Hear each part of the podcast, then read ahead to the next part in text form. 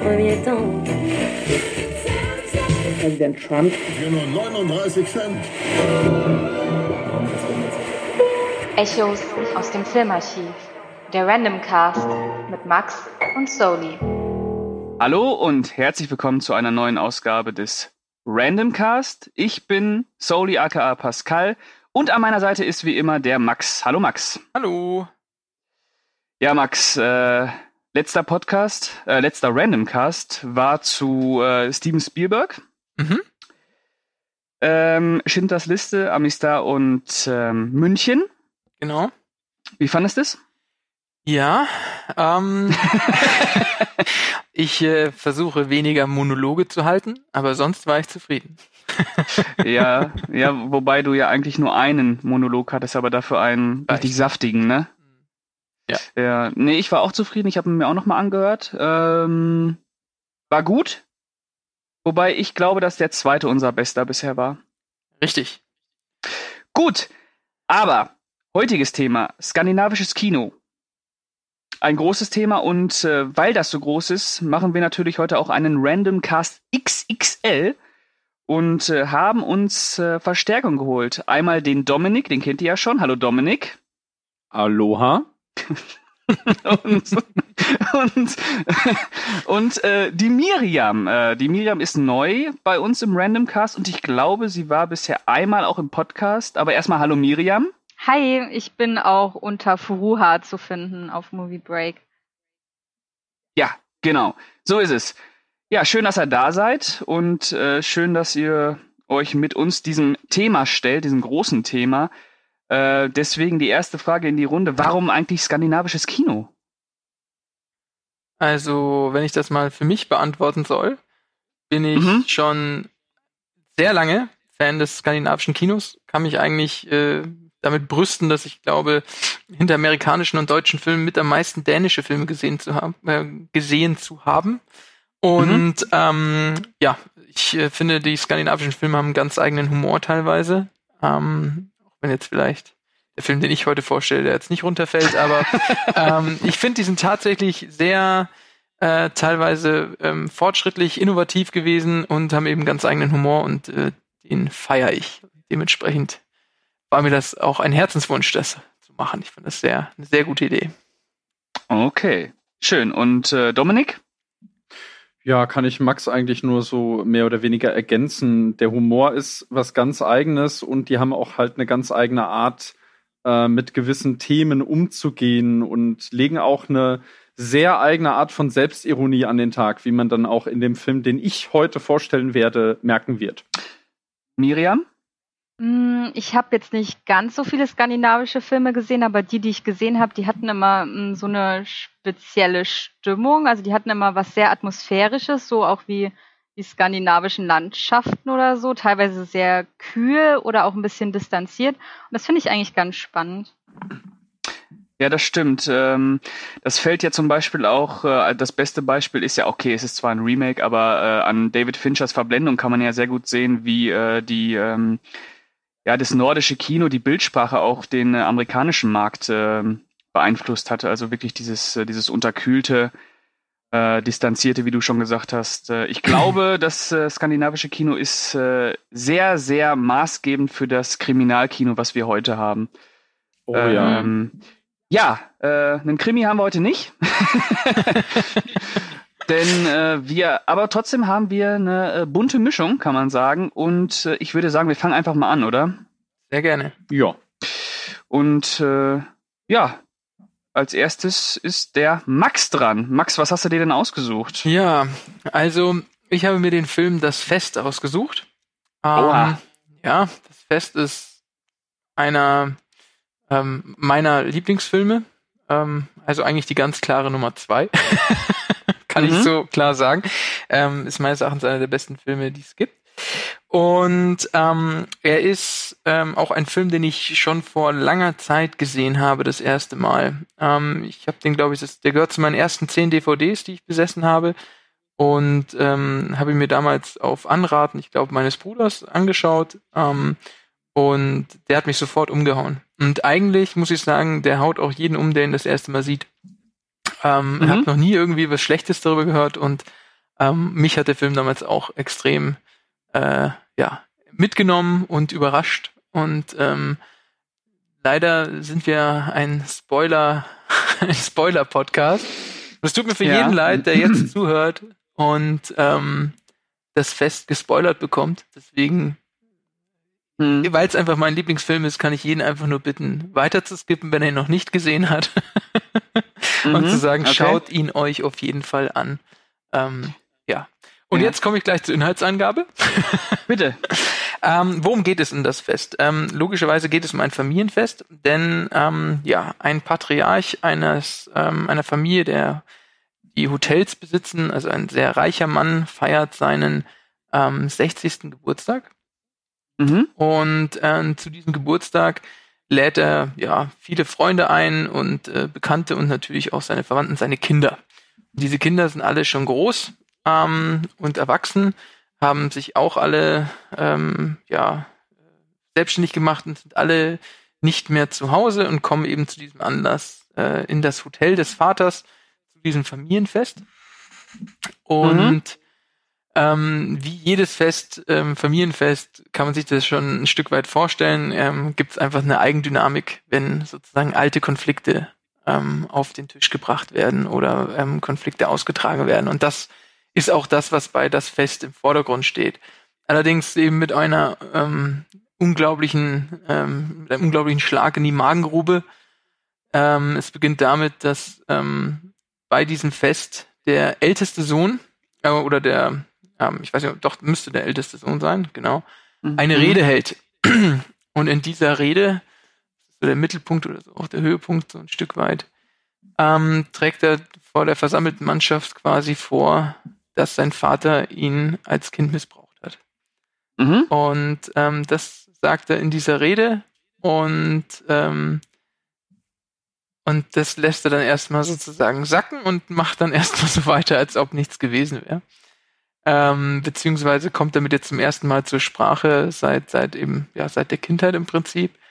Und es ist so wahnsinnig beeindruckend zu sehen, wie ähm, dann die Reaktionen darauf ausfallen, sowohl von ähm, dem Vater, äh, der erstmal sozusagen das als Scherz abtut, die Mutter genauso, ähm, aber alle sind irgendwie irritiert und ähm, aber im Verlauf des Films wird dann auch klarer gemacht, dass das kein ähm, kein kein kein kein Scherz war und man muss noch dazu sagen, dass dieser Sohn, das ist der Christian, das ist so mit die Hauptrolle, also die Hauptperson, dieser Sohn, der das vorträgt, der hatte auch eine Zwillingsschwester, die sich auch umgebracht hat. Ähm, Mhm. Und zwar auch, weil ihr genauso, weil sie genauso auch missbraucht wurde und ähm, das im Prinzip nicht überwunden hat.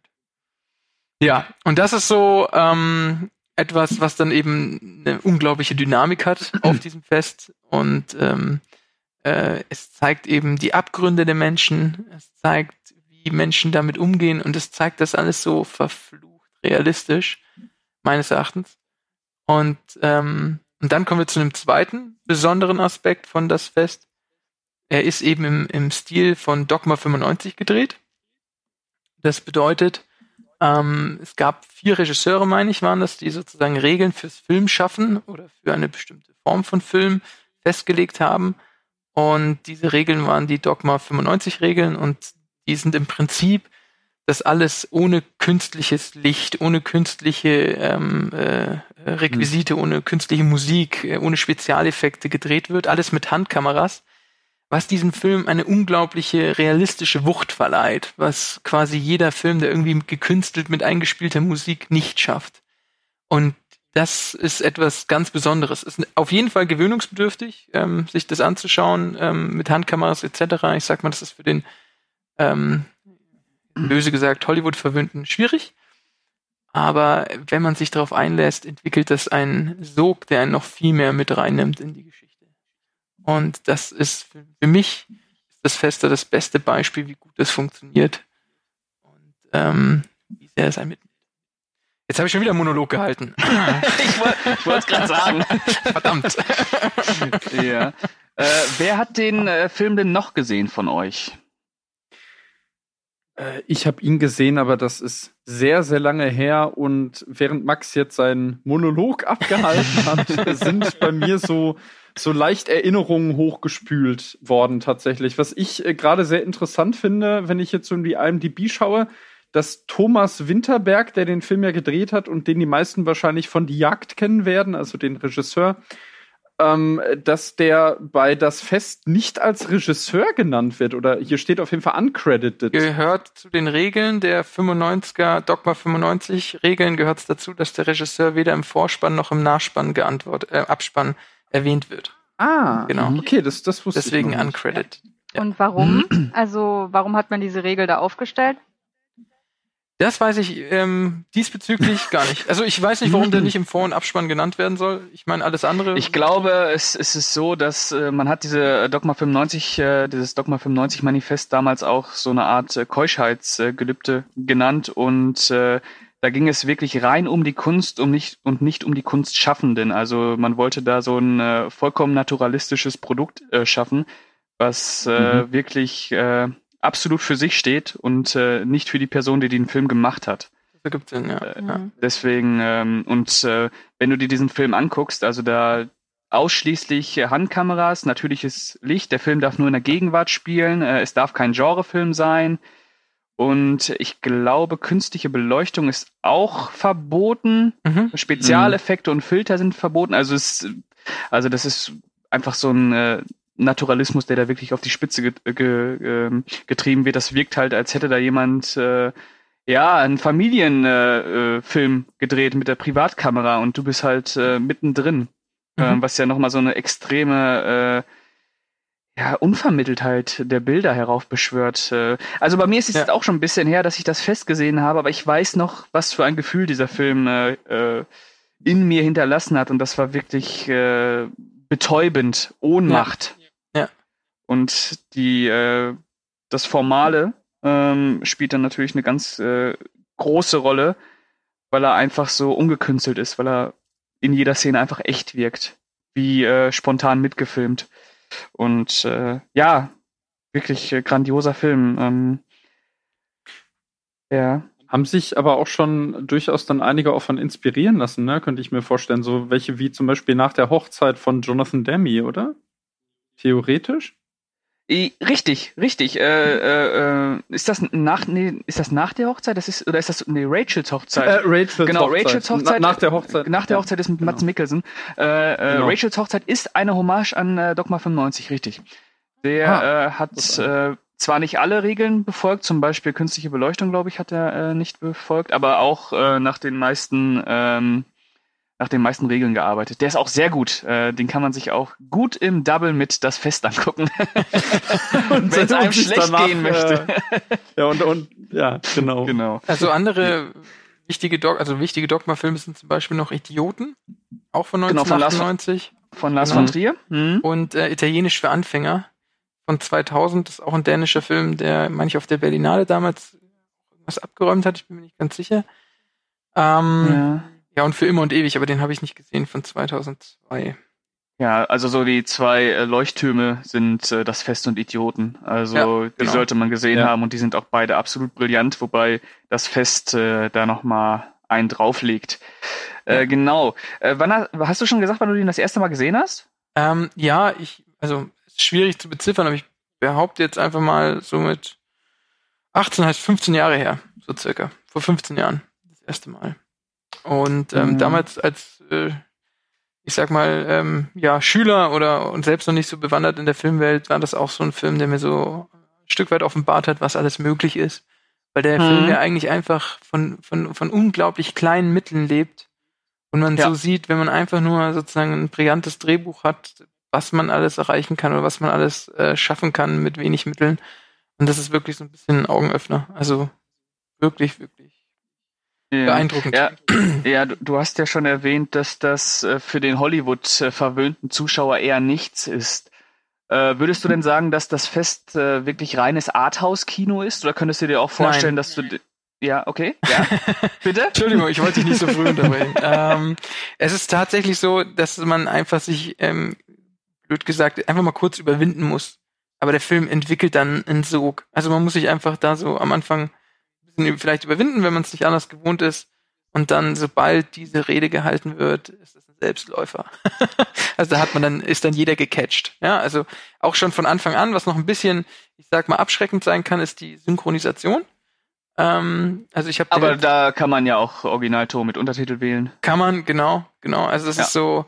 Ähm, Also Syn- Synchro als Kritikpunkt an, anlegen ist immer. Nee, ja, ja, Nee, nee, klar. nee, das geht aber nicht. okay, wenn die Das Synchro geht schlecht ist, ich weiß, ich habe den nie in der Synchro gesehen, aber ist ja schon mal für die Leute, die gerne äh, Synchro gucken, Genau. dass, wenn die nicht Genau. gelungen ist, das ist ja dann auch schon mal so ein bisschen abschreckend. Ne? Genau, ist ein bisschen Äh, schwierig.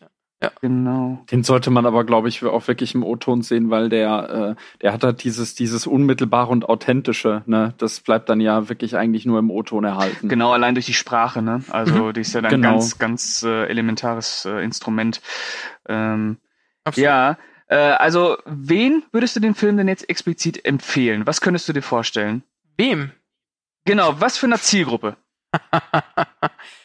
Ähm, oh, okay, darüber habe ich mir noch keine Gedanken gemacht. Ähm, da ich sage, dass es einer der besten Filme ist, würde ich ihm eigentlich jeden empfehlen. Also ich Okay. will ja keine Abstriche machen, ähm, weil der Ja. Film erstens einfach, das macht Winterberg in dem Film, auch in einem späteren Film, Die Jagd, ähm, haben wir vorhin mal kurz drüber gesprochen, ist auch ein Film, der sich eben mit dem Thema ähm, Kindermissbrauch oder Kindesmissbrauch ähm, sozusagen auseinandersetzt und was das Mhm. sozusagen mit Menschen macht, beziehungsweise ähm, wie damit umgegangen wird. Es ist ja das ähm, eines der Tabuthemen ähm, in unserer Gesellschaft so ein Stück weit. Und ähm, das, das wird einfach entlarvend dargestellt, wie die Gesellschaft damit umgeht. Deswegen ist es eigentlich ein Film für jeden. Jeder sollte sich ähm, mal darüber Gedanken machen, gemacht haben. Erstens, was es bedeutet, zweitens, was es für eine Wirkung hat, drittens, ähm, was vielleicht in seinem eigenen Umfeld irgendwie passiert. Keine Ahnung, das ist ja etwas, was ja leider überall ähm, auf der Welt äh, äh, vorkommt. Und dementsprechend ähm, ist das ein Film für jedermann. Finde ich, sollte jeder gesehen auch- haben. Der scheint auch dadurch wirklich zeitlos zu sein, ne? Ich meine, wenn man jetzt bedenkt, wie alt der mittlerweile schon ist. Mhm. Und trotzdem wirkt er immer noch so nach, wenn man jetzt halt auch bedenkt, wann du den geguckt hast. Mhm. Äh, Also jetzt so eine Ahnung von dem, was du erzählst, äh, wirkt das auf mich, als wäre der dir nie so wirklich aus den Knochen gefahren, der Film. Nein. Ne? Ist er nicht, ist er nicht. Und es geht auch, also jedem, mit dem ich ihn zusammen gesehen habe, ähm, äh, war, war, ist, ist also ich habe noch nie eine negative Rückmeldung über den Film gehabt. Also jeder, der sich dann wirklich da mit auseinandergesetzt hat oder den Film dann auch wirklich sich angeschaut hat zur Gänze und nicht irgendwie äh, gesagt hat davor schon, das ist nichts für mich oder abgebrochen hat, habe ich noch nie ein negatives Feedback. Ja. Ja, äh, du hast da auch noch mal äh, eben was Wichtiges gesagt, äh, nämlich das Dranbleiben. Ich kann mich noch erinnern, als ich ihn das erste Mal gesehen habe und am Anfang mir gedacht habe, ah, hast du da jetzt Aber- Bock drauf? Und ah, also diese diese diese Optik und ah Ja. und und dann hab, ich habe halt im Vorfeld immer gelesen, einer der besten Filme aller Zeiten. Mhm. Ähm, Ja. und dann kommt halt, kommt halt dieser Moment, wenn ähm, Ulrich Thompson, äh, spielt die Hauptrolle übrigens, ähm, aufsteht und äh, die Bombe platzen lässt. Genau. Ich weiß gar nicht mehr, wie das genau äh, war. Äh, hatte, hatte, stellt er nicht äh, zwei äh, Reden zur Auswahl? Ja, tatsächlich auch in Anlehnung an ähm, den Missbrauch an ihn und seine Zwillingsschwester. War es so, Ja. dass der Vater sie auch immer ausknobeln hat lassen, wer missbraucht wird. Und Genau, so hat er, genau. ihn, hat er auch dem Vater die Wahl gehalten, äh, gelassen, willst du die gelbe oder willst du die grüne Rede hören? Dann hat Genau. er sich für die grüne Rede entschieden und dann, wir wissen leider alle nicht, was in der gelben Rede vorgekommen wäre. Hätte mich, interessiert mich bis heute. Ja. Äh, wie ist das eigentlich? Du hast gesagt, es spielt in der Gegenwart laut den ähm, Dogma-Regeln. Das heißt, Mhm. man sieht keine Flashbacks oder so. Es wird alles nur aus der Sicht von den Charakteren erzählt, was in der Vergangenheit war. Ja, durchaus. Es ist, ähm, es gibt keine Flashbacks. Das einzige, was ähm, sozusagen surreal ist, und ich weiß nicht, inwiefern der Film da seinen eigenen äh, Dogma-Regeln verstößt, ist eine Szene, in der ähm, Ulrich Thompson, also Christian, die Hauptperson, nachdem er die Rede gehalten hat und nachdem das Fest so zu Ende geht und er dann irgendwann schläft, sieht man eine Traumsequenz. In dieser Traumsequenz ähm, trifft er auf seine Schwester, die gestorben ist und ähm, spricht kurz mit ihr. Ähm, und diese Szene ist ähm, wunderbar dargestellt, auch mit einer Belichtung. Er hat nur eine Kerze in der Hand, sie hat eine Kerze in der Hand. Das ist einfach Hat auch eine unglaubliche Atmosphäre. Ja, ja, ja. Ähm, und sie steht an so einer Tür und, und, und ja, ähm, ja. Hm. ist auch eigentlich extrem bewegend. Da sagt er dann zu ihr, ähm, da verabschiedet sie sich von ihm und er fragt sie noch, ob er ihr sozusagen folgen soll. Also ob er, ob er mitgehen soll. Sprich, ob er sich eigentlich umbringen soll. Das ist ähm, äh, eine sehr krasse Szene, aber die ist tatsächlich eben eine Traumsequenz. Und ich weiß nicht, ob Ja, aber, Traumsequenzen aber, aber die verstößt ja in dem, in dem Sinne nicht gegen, gegen die Regel, weil äh, der Film immer noch in der Gegenwart spielt, denn den Traum hat er jetzt und es ist ja keine, keine, keine Rückblende oder keine Vorwegnahme. Und äh, es ist ja auch kein Spezialeffekt, also die sind da ja nicht irgendwie auf dem Neptun und äh, treffen Ja, sich da. klar. Ne? Also das ist Ähm, genau, das ist halt so die, die sagen, zeitliche oder lokale Verfremdung ist verboten. Genau, das heißt, der ist Film spielt hier im Hier und Jetzt, Genau. ein Traum im Hier und Jetzt. Es ist ja, es okay. ist ja nicht mal dann wirklich eine Lokalität in dem Sinne, ne? Und wenn sie das dann wirklich so minimalistisch halten, das heißt, Absolut. dass du eigentlich nur diese zwei Personen mit den Kerzen siehst, Ja. ähm, das scheint dann auch auszureichen. Und das, ich muss sagen, also wie du es jetzt auch erzählt hast, klingt das wahnsinnig atmosphärisch. Ja. Wirklich. Also ich muss mir den demnächst wirklich mal angucken. nochmal, nochmal. ja. Tu Ja. es. Wobei, äh, es ist die Frage, äh, die ich mir so stelle, ist das ein Film, den man sich wirklich immer und immer wieder ansieht? Er hat tatsächlich ähm, so viel Unterhaltung mit dabei, dass er auch ein Genuss ist. Ähm, Nein, das muss man sagen. Das muss man sagen. Ich meine, es gibt Filme, ich weiß nicht, ähm, fällt mir immer ein, Requiem for a Dream ist auch ein Oh ganz ja, toller Film, ja, den ja. kann ich einfach einmal alle zehn Jahre sehen, so ungefähr, weil der, weil der, finde ich, hat auch, der hat was extrem Verstörendes, aber das Fest hat eben auch ähm, die, die Komponente, dass man sieht, wie Menschen ähm, die Dinge überspielen. Das ist zwar auf der einen Seite sehr traurig, auf der anderen Seite hat es aber auch eine absolute Situationskomik. Ähm, wenn, wenn es einen Toastmaster gibt, einen Mann, der auf dieser Veranstaltung dafür sorgen soll, dass sozusagen immer alles weiter organisiert ist und er immer den Toast ausspricht und immer den nächsten Programmpunkt erwähnt. Und dann ist gerade die Rede ge gefallen, wo das passiert und er versucht sozusagen ähm, zurück zu den zu der Reihenfolge, zu dem Fest, zu den Abläufen zu kommen und schafft es halt überhaupt nicht und ähm, ist total aufgeschmissen und weiß überhaupt nicht, was er sagen soll. Dann ist das verflucht witzig auf der anderen Seite, wie die Menschen versuchen, diesen diesen Ausbruch zu kompensieren. Ja, diese ähm, das das ist äh, tatsächlich auch teilweise urkomisch. Und Ja. ähm, auch, Aber da wären wir ja dann auch wieder bei dem, bei diesem äh, lakonischen Humor, der so klassisch für das nordische Kino ist, der ja in Mhm. äh, das Fest auch durchaus präsent ist. Mhm. Äh, aber die Schwere und auch die Intensität des eigentlichen Themas halt nicht verwässert. genau, Ja, das muss man kein halt, äh, ja, Genau, das Absolut. muss man halt immer äh, unterstreichen, weil es gibt ja wirklich äh, Filme, die sich dann irgendwie durch irgendwelche Witzeleien äh, wirklich äh, so ein bisschen den äh, dramatischen Wind aus den Segeln nehmen, ne? Genau. Aber das macht er nicht. Das Nee, nee, nee. Nee. Ähm, und was ich mich immer gefragt habe, als ich das festgesehen habe, wie das wohl wäre, wenn ich Zeuge von so einer Situation gewesen wäre, wie, wie das in meiner Familie gewesen wäre.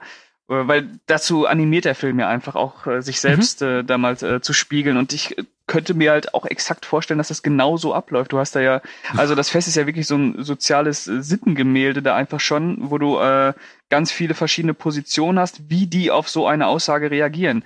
Und äh, ja. Ich ähm, finde, es, es, da ist, ähm, da gibt es die Schwester, also ähm, Christian hat hatte drei Geschwister, die Mhm. verstorbene Zwillingsschwester, dann einen Bruder, den wir kennenlernen als ähm, einen unglaublich jähzornigen, aggressiven jungen Mann, der es nicht schafft, äh, in den Augen seines Vaters erfolgreich zu sein, unglaublich um die Anerkennung seines Vaters bettelt und dann auch Ja, irgendwann ist Christian der- vom das ist- Fest schmeißt. Das ist der Michael, glaube ich.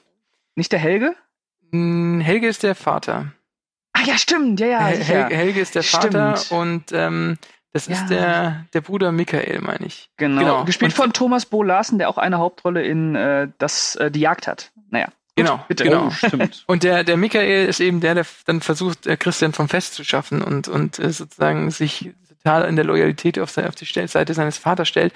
Und ich finde, die andere Schwester, und das ist die vierte im Bunde, gespielt von Paprika Steen, die Helene, die Mhm. spielt wunderbar die Zerrissenheit zwischen dem, was gerade gesagt wurde und dem, was sie nicht wusste, was sie aber irgendwie erahnte. Ähm, und die spielt diese Zerrissenheit in dieser Familie. Also auch dieses, sie will mitspielen, aber sie will auf jeden Fall auch nicht ihren Bruder alleine lassen. Die ist total hin und her gerissen, was sie tut. Und ich finde, da ist dann auch ganz klar dieser, dieser, ähm, diese Überforderung mit der Situation ist in ihr wunderbar zusammengefasst. Sie findet dann selber noch einen Brief von ihrer verstorbenen Schwester, wo auch drin steht, dass sie, dass die Schwester, dass der Vater ihr nachgestellt hätte und das bestätigt, was sozusagen Christian erzählt.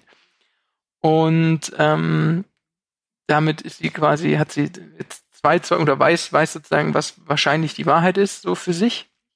Und aber man sieht trotzdem, wie zerrissen sie natürlich ist, auch zwischen der Loyalität zu den Eltern oder den Eltern, die sie liebt, und auf der anderen Seite dem, was jetzt halt vorgetragen wird als Vorwurf. Und ähm, das ist, glaube ich, eine mit der realistischsten Darstellung, wie man mit diesem Thema umgehen würde in der Realität meines Erachtens. Ja, also weil man halt mhm. halt einfach auf einmal hat man eine Aussage und ähm, man will ja seinem ähm, Bruder äh, nicht nicht glauben, so, den will man ja glauben, aber man kann sich's auch dann irgendwie nicht vorstellen und dann ist man erstmal sprachlos. Und ja. ähm, das wird auch dargestellt. Also, da ist der Film ganz, finde ich auch ähm, ganz realistisch eben. Ja, das stimmt, der ist sehr authentisch, ja. Ja, ja gut. Genau, ja. Äh, Max. Ja. Hast du noch was zu sagen? Schaut ihn euch an. okay, Tolles da, Fazit. Da, da, da, es einer deiner Lieblingsfilme ist, würdest du dem wahrscheinlich so auf äh, 10 Punkte setzen. Absolut. Ja. Mit Herz, okay.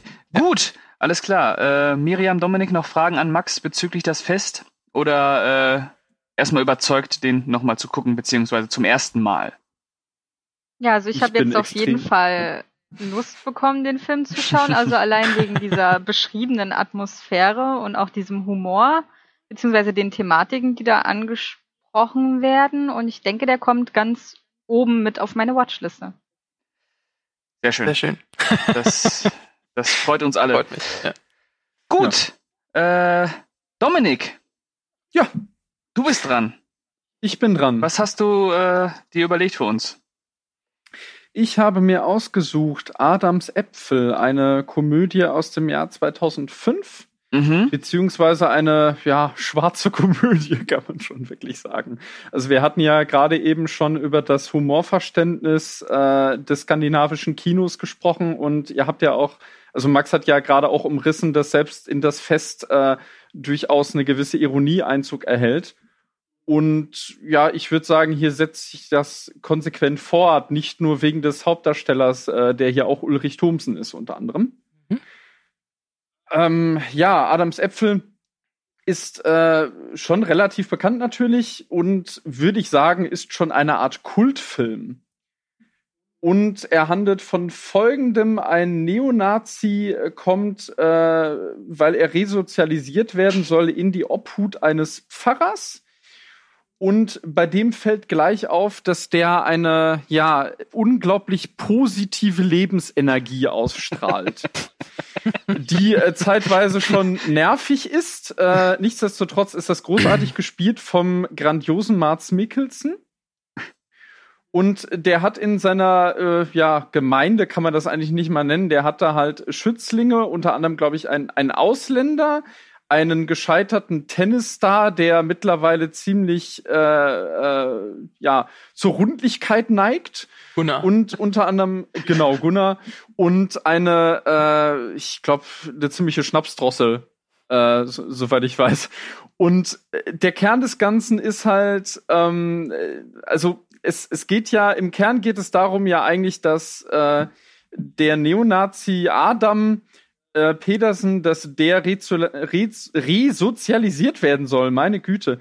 Und deshalb setzt er sich ein Ziel, was er eigentlich gar nicht wirklich ernst meint, aber was von äh, Anfang an von Mats Mikkelsen sehr ernst genommen wird, nämlich er soll einen Apfelkuchen backen. Mhm.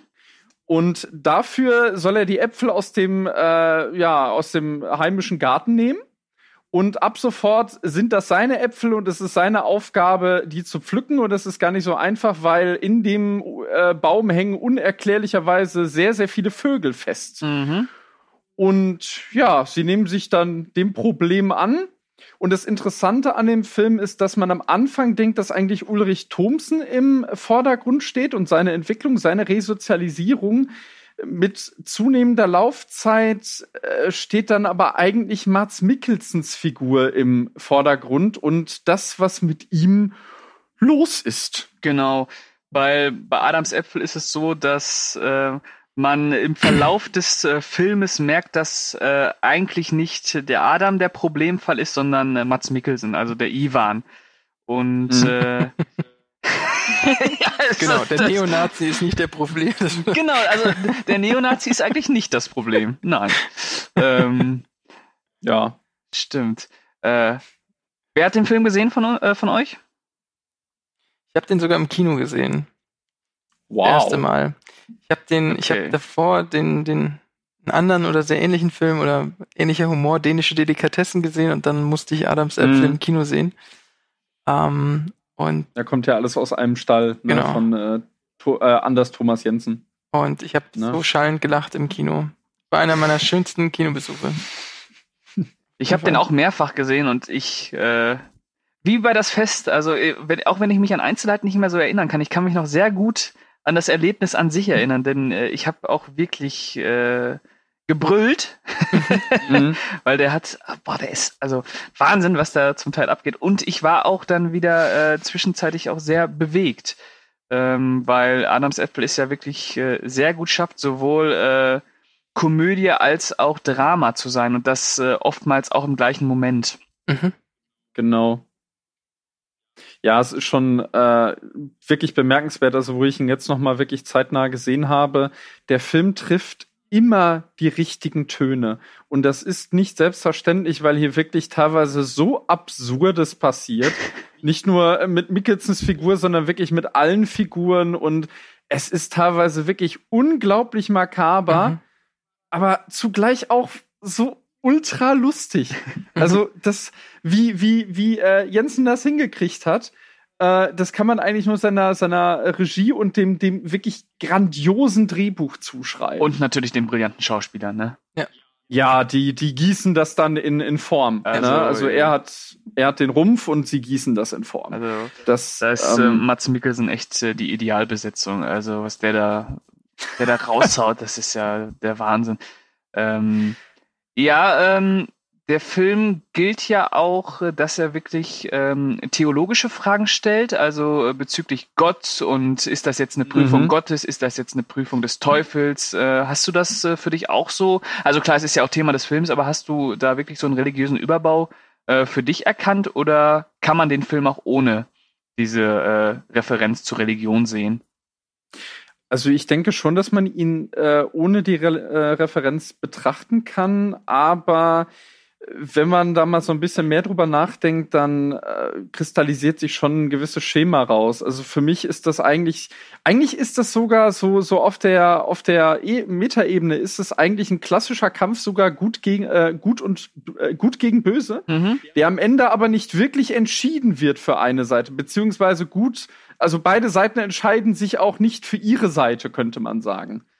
Ja, Ähm, wo, wobei ist, äh, wobei am Ende ja schon durchaus die Erlösung und die Reinigung ist, ne? Ja, das schon. Also, ja. äh, ähm, aber du hast recht, also der Film zeichnet sich natürlich auch durch seine Ambivalenz aus. Äh, sowohl Ja, bei. Adam als auch bei Ivan, wobei die Ambivalenz bei Ivan erstmal daraus äh, emporsteigt, dass der ja so unfassbar naiv und gut gelaunt ist. Also äh, wenn er da vor diesem Hitlerbild steht und äh, ja. ja, den Adam fragt, ob, äh, ob das sein Vater ist, äh, also äh, Wahnsinn. Ja. Gut aussehender Mann. Äh, Oder Vater. Ja, das, das, das ist nicht Hitler. Hitler, hat, Hitler hatte einen Vollbart. Genau. Ah, jetzt habe ich ihn mit Stalin verwechselt. Ja, das. Ja. das ähm, Aber also würdest du schon sagen, Ja. das ist ein religiöser Film? Ähm, auf einer gewissen Ebene schon, aber er funktioniert auch als äh, schwarze Komödie. Und religiöser Film, es ist die Frage, also wirklich religiöse Menschen könnten sich äh, irritiert fühlen oder auch teilweise in ihrem sittlichen Empfinden verletzt, ähm, äh, was da halt so abgeht. Also der ist, der ist schon äh, provokant, der Film. Ja. Auch schon auf seine Art radikal, aber Er spielt er ist damit. nie geschmacklos. Er ist, er ist nie geschmacklos, genau. Er, er spielt damit und ähm, er äh, hat eigentlich auch, also er, er- er verliert nie den Draht zu seinen Figuren, beziehungsweise er, ähm, er macht sich eigentlich nie wirklich über die Figuren an sich lustig, finde ich. Ja, wobei man ja bei Adams Äpfel auch sagen kann, äh, ich als äh, gottesfürchtiger Christ könnte mir ja am Ende durchaus äh, Es könnte mir am Ende ja durchaus zusagen, wie der Film endet, weil ich ja da für mich dann die Botschaft mitnehmen kann, okay, das war jetzt alles Gotteswerk. Ne? Mhm. Und der Film, dass der Film da wirklich äh, da die äh, Stellung bezieht, dass, äh, dass Gott Ivan gerettet hat und dass äh, Gott auch Adam gerettet hat. Das könnte man durchaus zulassen. Da nimmt der Film auch fast schon ein bisschen, ja, ich würde sagen, fast schon märchenhafte Züge ja, an. absolut. Ähm, aber das ist dann halt wieder, also ohne das Ende zu spoilern, aber es ist, es ist so überspitzt. Ja, äh, das Einfach. ist, wie gesagt, ein Spoilercast. Der Film ist fast 15 Jahre Ja, alt. Äh, Gut, ja. Ja, also äh, Mats Mikkelsen Figur muss man ja noch, also ähm, was ja auch halt sehr spannend ist, dass hier ein äh, eine Krankheit, also eine psychische Krankheit mit aufgegriffen wird, die, glaube ich, sogar, ah, ich weiß jetzt den Namen nicht mehr, die ist irgendwie, glaube ich, nach einem nach einem indischen Wettkämpfer benannt, Wobei ich. der irgend, der, der, der bei irgendwas beide Beine verloren hat und äh, statt dann das halt einfach zu akzeptieren, ha, äh, ähm, schaltet sein Verstand dann einfach um und er ist dann wirklich, also das heißt wirklich, der ist auf seinen Stümpfen nach Hause gelaufen. aber diese, Rawashi-Syndrom, ne? aber diese. Genau, Ravashi. Das Syndrom Ravashi, gibt's nicht. ja. Genau. wie war's klar. Das wollte ich noch kurz Aber ja, ja, ja, ich, ich weiß, ich weiß.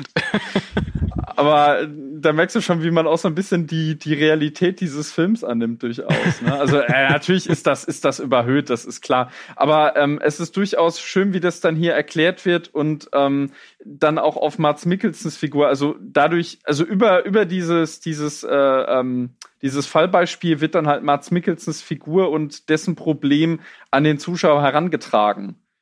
Richtig. Und das fand ich tatsächlich wirklich grandios. Also es ist, es ist auch wirklich so wahnsinnig überspitzt, wie der wirklich sich alles schön redet. Ich meine, der spricht davon, dass sein, dass sein Sohn äh, total fit ist und dann ist der spastisch gelähmt genau. Und, und wi- wi- wirklich total, also kann gar nichts machen, sitzt eigentlich nur im Rollstuhl und dann äh, sagt er ihm, ja, jetzt, jetzt geh doch mal raus, ich will mich Der, unterhalten. der, wenn, ich, wenn ich mich recht erinnere, die Figur ist doch komplett kaputt. Der, der Mats Mikkelsen, also der Ivan, der wurde doch als Kind auch vergewaltigt. Mhm. Und Ja, äh, ja. die Frau hat sich umgebracht, der Sohn ist behindert, er selber hat noch einen Gehirntumor. Genau. ja, Ja, also Aber, er, hält, aber er, liebt seine Feinde und er hält immer die zweite Wange hin. genau. er und, zieht das und, konsequent durch, was sozusagen als Ja, ja, und er besch- ist als Pfarrer. ja, ja, und beschönigt Ja. alle seine, seine Schicksalsschläge, macht alles in, in Gottes Namen Sinn. Ähm, Ja, genau, beschönigen nicht unbedingt, sondern er sieht alles als Herausforderung des Teufels. Mhm. Ne? Also das, das ist ja auch ein zentrales Thema einfach. Und man könnte ja sogar sagen, dass, also angenommen, man konnotiert das Ganze jetzt wirklich christlich, im katholischen Sinne auch, da könnte man sogar hergehen und sagen, dass äh, Ulrich Thomsen theoretisch eigentlich der Teufel ist. Weil äh, Ulrich Thomsen geht es in dem Film die ganze Zeit darum, ihn zu brechen in seinem Optimismus. Das ist seine Motivation. Genau. Und äh, ob ihm das gelingt am Ende, ist halt relativ ambivalent tatsächlich. Und das naja, ist das es, es gibt jedenfalls eine Phase, wo er, wo er äh, seinen Glauben hinterfragt. Ne? ja, Äh, und ähm, Es ist halt etwas, er konfrontiert ihn halt halt auch einfach mit der Realität. Es ist Ja. jetzt nicht unbedingt der Teufel, der das machen muss. Es geht einfach darum, dass er ihn sozusagen in das Hier und Jetzt holt. Der Pfarrer Ja. lebt einfach in seiner Scheinwelt des Glaubens Mhm. und legt Ja, alles stimmt in dieser. Scheinwelt aus. Und es ist halt, dass er dann quasi der Teufel ist, nur weil er eben die Wahrheit sagt. Hm. Ähm, also Nee, es ist so- schwieriger so das Vergleich. jetzt- nee, nee, aber ich, ich Nee, verstehe, das- was du meinst, aber es ist, es ist ja. schwierig, das sozusagen so, so halten zu können. das, das, wäre jetzt so aus der, aus der äh, Perspektive eines wirklich starr religiösen genau, Zuschauers auch, beispielsweise. auch aus, Ja. aus der Perspektive von Ivan kann man ja durchaus argumentieren, dass es äh, teuflisch ist, wie Adam ihn äh, da auf, die, äh, auf den harten Boden der Realität aufschlagen lässt äh, und ihn nicht in seiner Glückseligkeit äh, weiter walten lässt. Aber äh, ob, ob das jetzt wirklich, äh, ob man das jetzt wirklich so äh, weitergehend interpretieren kann, dass Adam wirklich der Teufel ist, äh, Adam wird Ähm, ja bekehrt. Adam wird nee, ja bekehrt. genau. Wird der Teufel bekehrt? Äh, ob der Teufel bekehrt oder ob, ob, ob Gott hier bekehrt wird oder wer auch immer hier bekehrt wird. äh, Also Adam wird ja schon von Anfang an halt dadurch, dass er Neonazi ist, wird er ja schon äh, eigentlich wirklich schon von Anfang an negativ konnotiert für den Zuschauer. Was dann aber schön ist, dass äh, da auch wieder die Ambivalenz des Films greift. Der ist halt auch kein Unmensch. Also Adam, Adam ist kein, also der benimmt sich zwar schon scheiße, aber der ist auch kein komplettes Arschloch, Ja. würde ich sagen. Und es Ne? gibt tatsächlich diese Szenen, wo auch wieder dieser ganz klare Ernst wieder zurückkommt und der auch nicht gebrochen wird, wie auch schon in das Fest. Zum Beispiel die Szenen, wo sie dann den ehemaligen ähm, KZ-Wärter besuchen und ähm, dieser Wärter dann unglaubliche Reue zeigt und, und sozusagen ähm, äh, äh, sagt, wie schwer das auf ihm lastet, all die Menschen, die er sozusagen umgebracht hat. Und da wird auch ganz kleine Botschaft und die nimmt auch Adam ein Stück weit mit. Ähm, Ja. ähm, und das ist auch wieder purer Ernst, der da gezeigt wird. Wird dann zwar gebrochen durch, durch Aussagen von unserem Pfarrer, die ich jetzt hier nicht spoilern will, aber es bleibt erhalten. Das ändert, das ändert nichts daran, sozusagen, dass dieser Mann in, in, in, in seiner Realität alles äh, äh, bereut und das ganz dramatisch findet, was er alles getan hat. Und das wird auch, der ernste Kern bleibt da für diesen Menschen erhalten. Und das Ja. ist eigentlich die Kernqualität von äh, Adams Äpfel, der, ähm, wie ich schon gesagt habe, äh, Komödie und Drama ganz oft im gleichen Moment ist, ohne dass sich das äh, eine mit dem anderen irgendwie äh, ausschließt. Ja. Und äh, so Mhm. makaber der auch ist, so überspitzt der teilweise ist, der hat ja wirklich äh, einen ganz klaren und wirklich auch äh, spürbar ernsthaften Bezug zu den Figuren. Also der hat seine Figuren wirklich lieb, der will die nicht bloßstellen einfach. Ne? Nein. Und äh, das ist ja, ja, es ist eigentlich irgendwie, äh, ja, so ein, so ein tonaler Tanz auf der, auf der, äh, auf der Klinge. Aber äh, es wird in Adams Äpfel absolut gemeistert. Ja, und das ist die große, große Leistung dieses Films tatsächlich, ne? Ja. Dass er wirklich schon, äh, also der fährt schon wirklich richtig äh, harte Themen auf, eigentlich, ne? Ja. Und äh, also er führt sie jetzt nicht alle, wer weiß wie aus, aber das braucht er halt auch gar nicht. Ja. Ähm, Und ich weiß die- auch, und ich weiß auch, dass diese Themen immer wieder, äh, wenn sie dann zurückkommen, einen auch wirklich erwischen.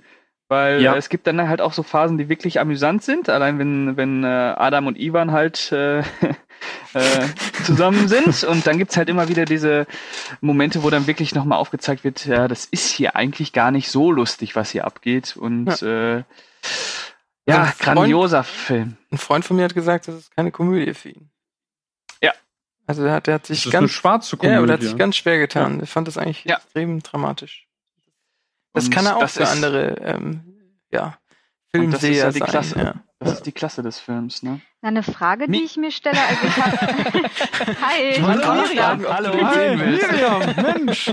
Ja, ich höre die ganze Zeit sehr gespannt zu, weil ich kenne den Film ja nicht, aber Mhm. ähm, aus den Erzählungen finde ich so ein bisschen, kann man da den Bogen zu französischen Filmen spannen, weil die haben ja auch oft eine sehr eigene Art, mit Humor umzugehen, mit so einer Selbstironie und auch so schwierigere Themen, na nicht lustig darzustellen, aber schon so ein bisschen in einem anderen Licht so. Würdet ihr da so den Bogen dazu schlagen oder findet ihr, das ist komplett von der Tonalität was anderes? Der skandinavische Mm. Humor und der, sag mal mal, der französische Humor.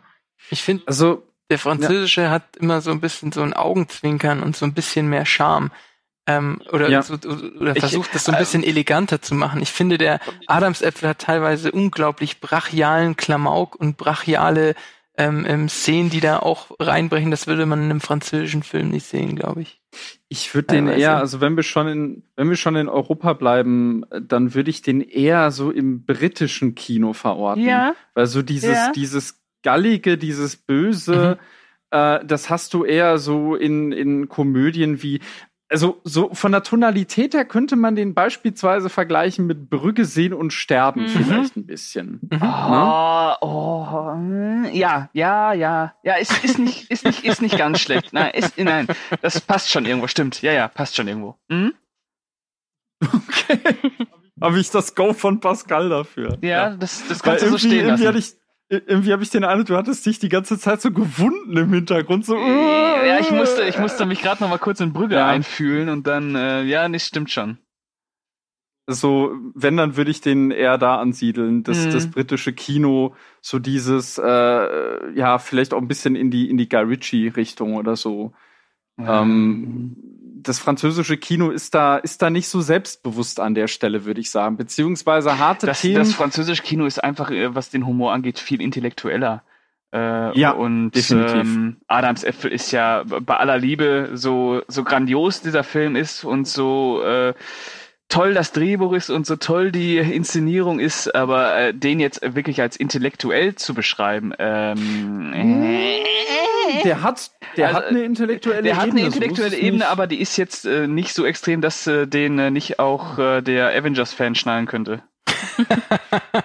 äh, sag mal so, du, du kannst die, äh, die, die intellektuelle Ebene kannst du theoretisch ignorieren. Also der Film, der drückt dir die nicht auf, aber Du auf der anderen Seite, er, er hat schon, er hat schon einige Bibelverweise. Ja, unglaubliche und- und- Symbolik und- eine unglaubliche ähm, Ja, und, und die ist jetzt auch nicht so, äh, so äh, kodiert, dass man die als äh, Blockbuster-Zuschauer nicht erkennen würde.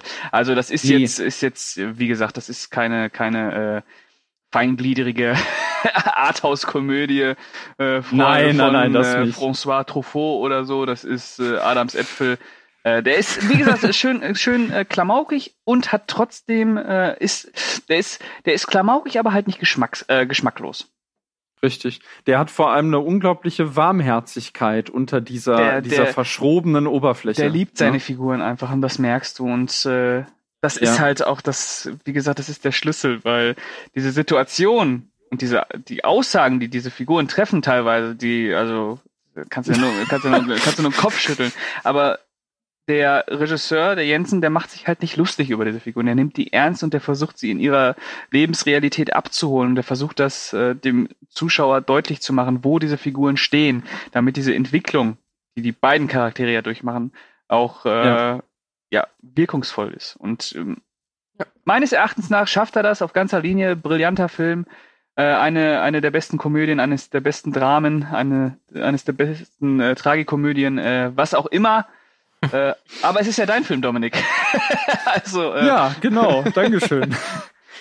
äh, ja, es ist mein Film. Ich muss zugeben, ich habe ihn jetzt, äh, Schande über mein Haupt, ich habe ihn jetzt tatsächlich erst zum zweiten Mal gesehen.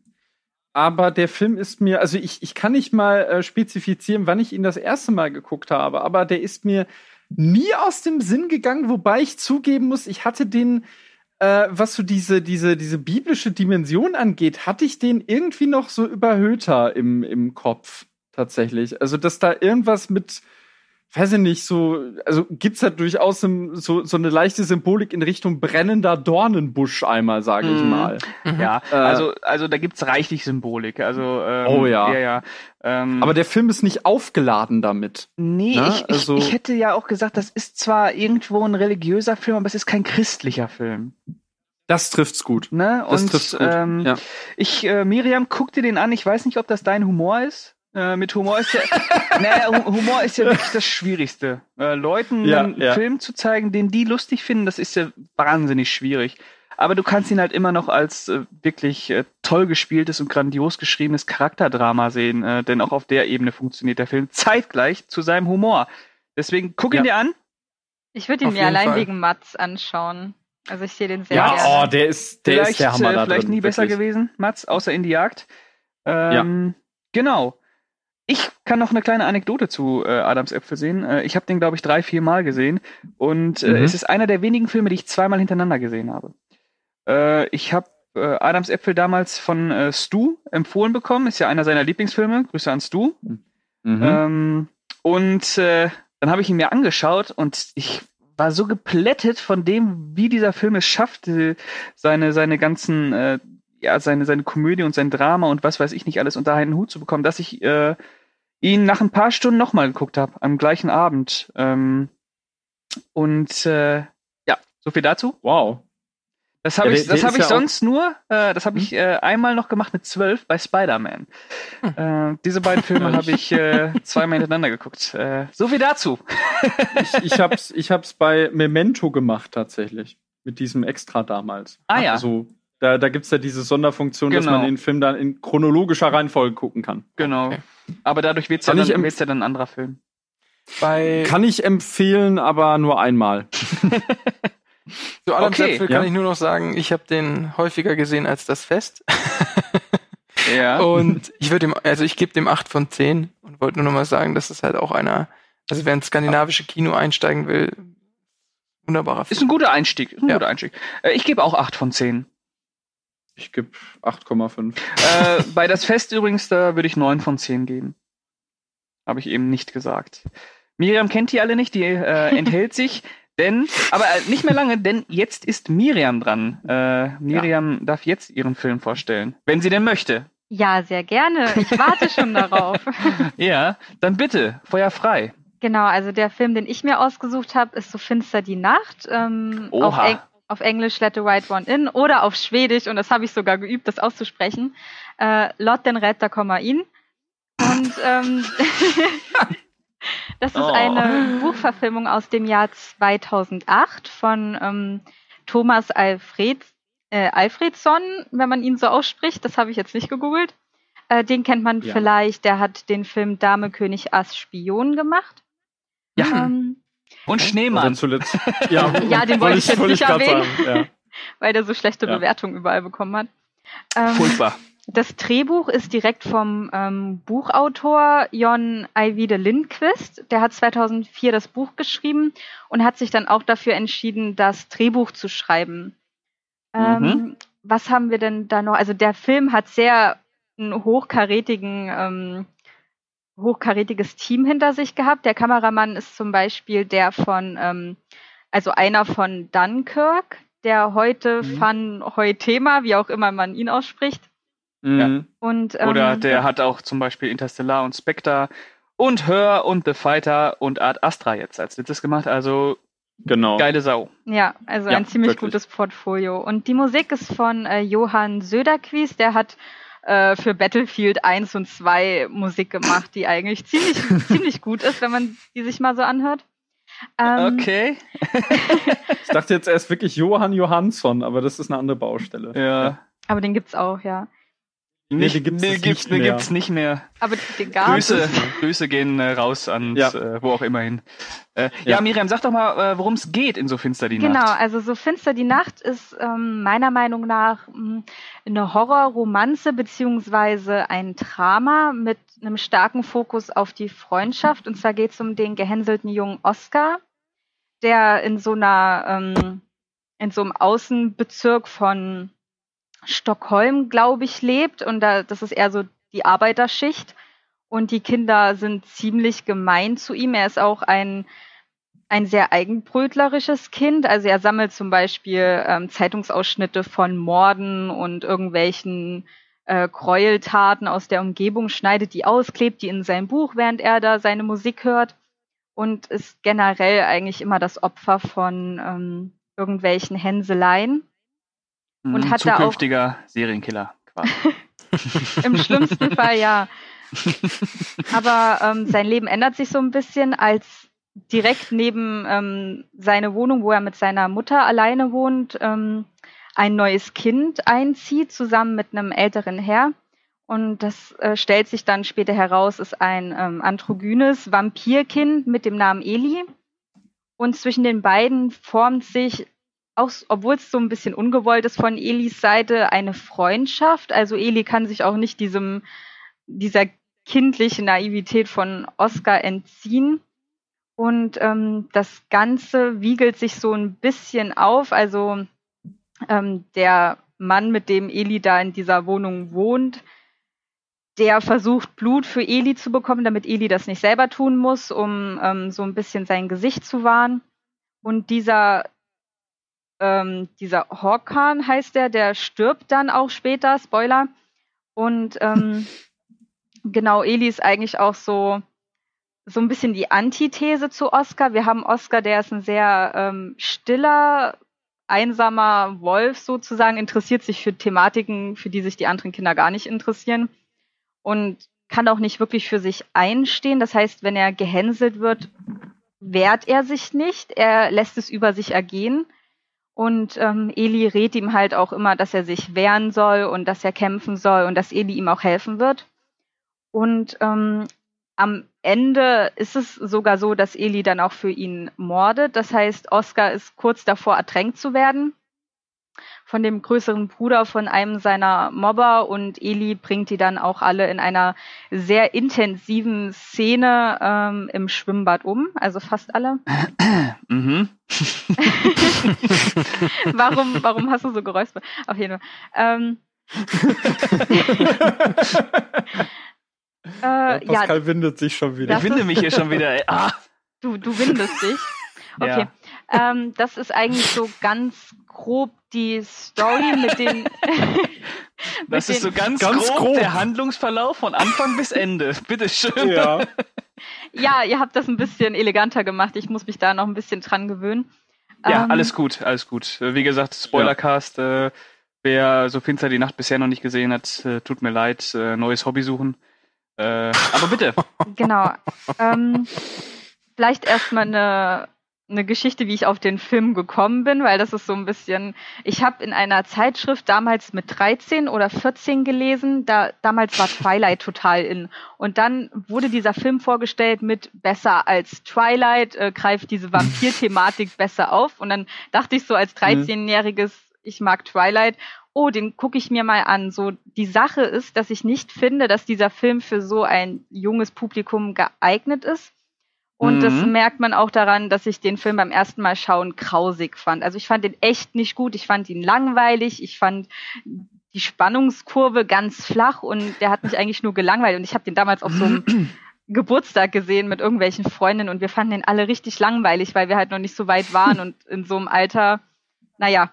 Und dann habe ich den später nochmal gesehen und das, das war richtig schön. Also ich, ich habe mich dann irgendwie in den Film verliebt. Beim ersten Mal fand ich ihn kacke und beim zweiten Mal dachte ich mir so, wow, der Film hat dann richtig noch nachgeklungen und ich habe ihn dann als sehr sanften und feinfühligen Film wahrgenommen, mhm. der trotz dieser feinfühligen Art auch die Kühle von Schweden, das, was ich am Anfang meinte mit diesen weiten Landschaften und das wird hier alles ganz mhm. gut eingefangen, weil so finster die Nacht zeigt uns sehr viel von Schweden in ähm, in totalen, also in ähm, langen und auch teilweise sehr stillen Aufnahmen, wo irgendwas weiter weg passiert. Zum Beispiel ganz am Anfang ähm, versucht der Horkan Blut zu bekommen für Eli und ähm, überfällt er einen Jungen, hängt ihn dann an den Baum auf und schneidet ihm die Kehle durch. Wir sehen aber nicht genau, wie dem Jungen die Kehle durchgeschnitten wird. Das wird irgendwie nicht verherrlicht, aber hat trotzdem diese Grausamkeit. Ja, alleine man hört, wie das Blut in den Kanister läuft. Genau, ne? genau. Und dann diese mhm. Nahaufnahme von dem Blut. Das könnte auch, keine Ahnung, dickflüssige Marmelade sein oder so. Also damit wird das so ein bisschen, die Grausamkeit, die wird nicht. Naja. Ja, die wird nicht abge. Ja, Marmelade halt. Also die kann ja auch ein bisschen flüssiger und dick. Natürlich, also wenn, ja. wenn jemandem die Kehle durchgeschnitten wird, dann kann es auch Marmelade sein. Ja. Besonders in schlechten Horrorfilmen. Ja, und hiermit haben wir jetzt den Bogen zu Hannibal geschlagen. Ähm, ja. Genau. Ähm, und seitdem habe ich den Film jetzt, glaube ich, vier oder fünfmal gesehen. Gestern habe ich ihn das erste Mal ähm, im O-Ton gesehen. Und da ist auch ganz spannend, dass Eli, also Eli wird von einer, ähm, von Lina Lean, äh, Leanderson gespielt. Das ist eigentlich ein Mädchen. Eli ist aber ein Junge, ein kastrierter Vampirjunge. Und das Interessante ist, dass die Lina in dem schwedischen Original nachsynchronisiert wurde. Weil mhm. Nämlich ihre ähm, echte Stimme, die war zu hoch, die war zu feminin und da wurde sie dann ähm, nachsynchronisiert. Das fand ich eigentlich ganz spannend. Ähm, Kannst du. Okay. Entschuldigung, dass ich da ja. gerade einhake. ähm, aber kannst du What? mir noch mal die Feinfühligkeit und das Sanfte des Filmes darstellen? Ich habe zu viel über die gewalttätigen Sachen gesprochen. Genau. Ne? Und ich habe ähm, das nämlich auch so in Erinnerung, aber ich habe es lange her, dass ich ihn gesehen habe. Deswegen, ähm, ich, also, für mich, ich äh, kann mich nur noch erinnern, dass es ein unglaublich atmosphärischer Film war und dass er genauso, mhm. wie du gerade dargestellt hast, den Kontrast eben schön darstellt von den nordischen Landschaften und diesem kalten Klima, aber auf der anderen Seite eben genau dieses, wie du sagtest, sanft und feinfühlige. Aber ich, ich krieg's gerade nicht mehr hin, was das war. Deswegen meine Ich denke mal, die Frage. Beziehung zwischen Genau, den Figuren also- auch, ne? einfach der Fokus auf Mhm. diesen zwei ähm, zwölfjährigen Kindern, die irgendwie was Naives und auch was, was, was ganz ähm, Unschuldiges hat, obwohl ja diese ganze Thematik mit den Vampiren und dem und den Hänseleien und dieser Wut ja überhaupt nicht unschuldig ist, sondern schon so ein bisschen verdorben ist. Trotzdem das, was wir in dem Film dann in der Beziehung zwischen den beiden finden, einfach so unschuldig und sanft. Und es gibt zum Beispiel eine Szene, ähm, da ist Eli Blut verschmiert. Das heißt, Eli kommt gerade aus einem ähm, aus einer grausamen Szene zu dem ähm, Oscar und legt sich hinter ihm ins Bett und sagt aber, er darf nicht gucken und dann liegen die, liegen die einfach nebeneinander und Oscar fragt dann irgendwann, ob Eli denn mit ihm gehen möchte und das ist einfach so eine süße und naive Frage und Eli meint auch, ja, was wenn ich, ich bin kein Mädchen, Oscar und Oscar nur so, ja, egal, willst du trotzdem mit mir gehen und das ist so sehr naiv auch in den Dialogen. Eli fragt, ja, macht man denn was anderes, wenn man miteinander geht? Und Oscar sagt dann so, äh, nö, ja, okay, dann gehe ich mit dir. Und das ist dann einfach so süß, wie, ähm, also in dieser Szene ist, glaube ich, so gut wie keine Musik. Also es ist sehr still in diesem dunklen Zimmer und man hat einfach nur diese zwei Kinder, die sich in dieser grausamen Welt sozusagen gefunden haben und irgendwie Halt aneinander, miteinander gefunden haben. Und das ist einfach so schön. Also, ja, da fehlen mir teilweise auch auch, so ein bisschen die ähm, Worte. Das einen schönen man, Kontrast da, oder? Also dieses Mhm. zerbrechlich kindliche Naive gegenüber dem blutrünstigen, was zur Ernährung Ja, quasi Elis als Vampir Mund ist die ganze ist. Zeit Blut verschmiert. Du siehst Ja. einfach, das ist echt wundervoll, dieser Kontrast. Genau, äh, so finster die Nacht nimmt ja diesen Vampir-Mythos auch, um erstmal äh, aufzuzeigen, äh, wie kindliche, dieses Erwachen kindlicher Unschuld, ähm, Mhm. also die Veränderung ein. Und äh, er nimmt halt diesen Vampir-Mythos, um da wirklich auch eine ganz entscheidende Entwicklung äh, der Pubertät einfach ähm, zu, äh, ja, zu visualisieren, einfach die, äh, dieses, äh, dieses, diese kindliche Unschuld, die da ähm, genommen wird. Und äh, was, was ich absolut äh, grandios an diesem Film finde, ist, äh, wie äh, Dominik schon gesagt hat, äh, oder war es Miriam, ich weiß gerade nicht, äh, ist einfach diese, dieser sanftmütige Umgang mit den, mit den beiden äh, Figuren, äh, mit den beiden Mhm. Hauptdarstellern, der ja wirklich äh, diese dieser Film nimmt sich ja, ist ja sowas von entschleunigt und in sich gekehrt und nimmt sich ja jede Zeit der Welt, um wirklich äh, ein Gefühl für diese jugendliche Zärtlichkeit zweier Figuren, die eigentlich aus zwei verschiedenen Welten kommen, aber in ihrer Einsamkeit äh, dann irgendwie doch zusammenfinden. Und ähm, ja, das ist äh, Wahnsinn, wie, wie der Regisseur da einfach diese Stimmung hinbekommt, ähm, wirklich äh, sich inmitten von Verlorenheit und Erwachsenwerden ähm, ja, ähm, zu platzieren und äh, für beide Figuren dann wirklich äh, so ein authentisches und äh, plastisches Gefühl zu entwickeln, obwohl, wie gesagt, ist einer von den beiden ist ein Vampir. Ähm, aber so finster die Nacht bestätigt halt diesen, diese Vam Vampir-Mythologie nicht. Ähm, er nimmt sie auch schon fast eher symbolisch, wie ich fand.